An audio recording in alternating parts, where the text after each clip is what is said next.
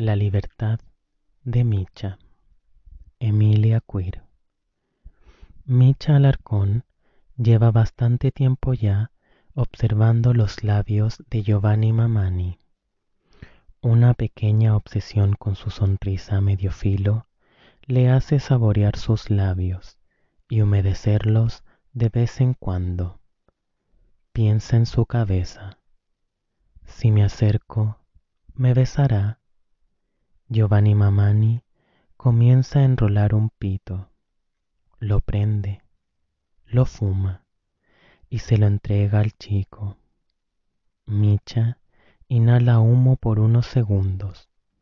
Su corazón se acelera, su obsesión aumenta. Se le seca la boca.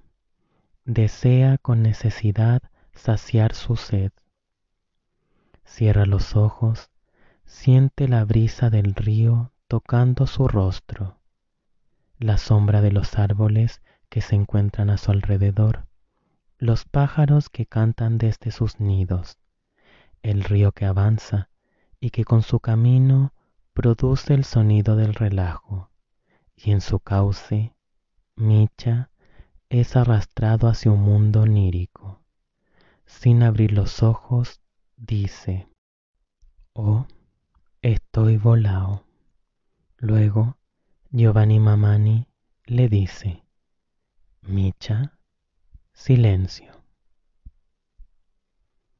Yo me veo reflejado en ti, en tu inocencia y espontaneidad que hiere sentimientos por ser tan pasional y sincero. Sé que no lo haces con mala intención, sé que no lo haces a propósito Eres tan puro como la honestidad y a nadie le gusta la honestidad. Micha, en su mente, mientras Giovanni Mamani habla, se visualiza a él mismo, días atrás, queriendo morir, pidiéndole a Dios, por las noches, no despertar al otro día, abandonar esta experiencia e irse de este plano Luego, en su mente, ve a Giovanni Mamani sentado junto a él en el río, sintiendo que por fin sus deseos se han hecho carne en un hombre y que ese hombre está sentado junto a él ahora.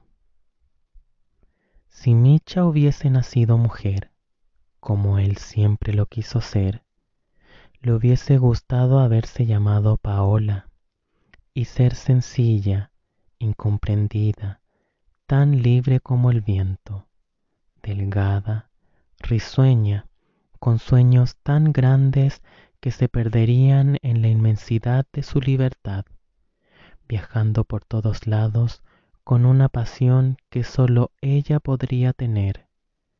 Pero la vida nunca ha sido como uno la desea y Micha ha venido un largo tiempo decepcionándose de su realidad. Cuando vuelve a abrir los ojos, luego de ese viaje que duró un par de segundos, se da cuenta que su acompañante lo está observando con cara de babosamente enamorado. Silencio. Micha se muerde el labio inferior. Giovanni Mamani lo sigue con los ojos y le dice, y eso es lo que me gusta de ti. Yo mismo me he visto caminando río abajo, solitario, sintiendo pena de mi soledad, queriendo compartir aquel viaje con alguien, con un hombre que me entienda y que también haya sentido esta soledad, queriendo morir ahogado, fusilado, ahorcado por la pena de estar solo, con la desesperación de querer tener a alguien a mi lado. Y cuando te veo, me digo a mí mismo, menos mal que aún no he muerto. A Giovanni Mamani se le llenan los ojos de lágrima porque quien va al nirvana en busca de maná, el manjar de los dioses, trae consigo una mochila llena de frutos que servirá de comida no solo para él, sino para todo aquel que quiera sentirse verdaderamente saciado en este mundo.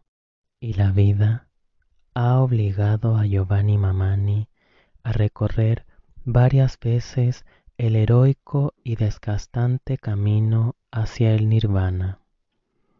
Hoy en día está cansado y con hambre porque ir al nirvana en busca de maná es un acto suicida y kamikaze que solo puede ser sanado con los frutos que arrastre otra alma heroica proveniente de allá. Y reconoce en Micha el cuerpo cansado de un héroe, la conexión divina que se hace carne cada vez que le brinda maná a través de sus palabras, que al ser entregado por Dios, es también el cuerpo de Dios el que está comiendo.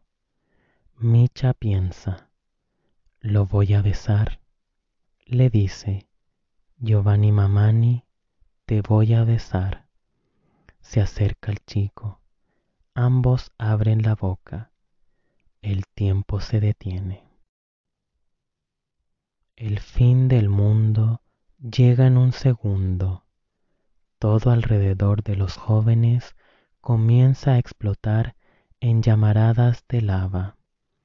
El mundo está desapareciendo. En el segundo siguiente, Micha logra observar desde el reflejo en los ojos de Giovanni Mamani los detalles en esa mirada de la catártica explosión y entiende instantáneamente que sus plegarias han sido escuchadas. El fin ha llegado por fin. Al segundo siguiente, observa hacia ese nuevo horizonte un atardecer de lava que se ha formado. Piensa, creo que también he sentido la desesperación de un hermoso atardecer. Al cuarto segundo, vuelve su mirada a Giovanni Mamani, que se desintegra en una angustiosa mirada de Micha. El chico vuelve a pensar, te transformaste en mi mejor recuerdo.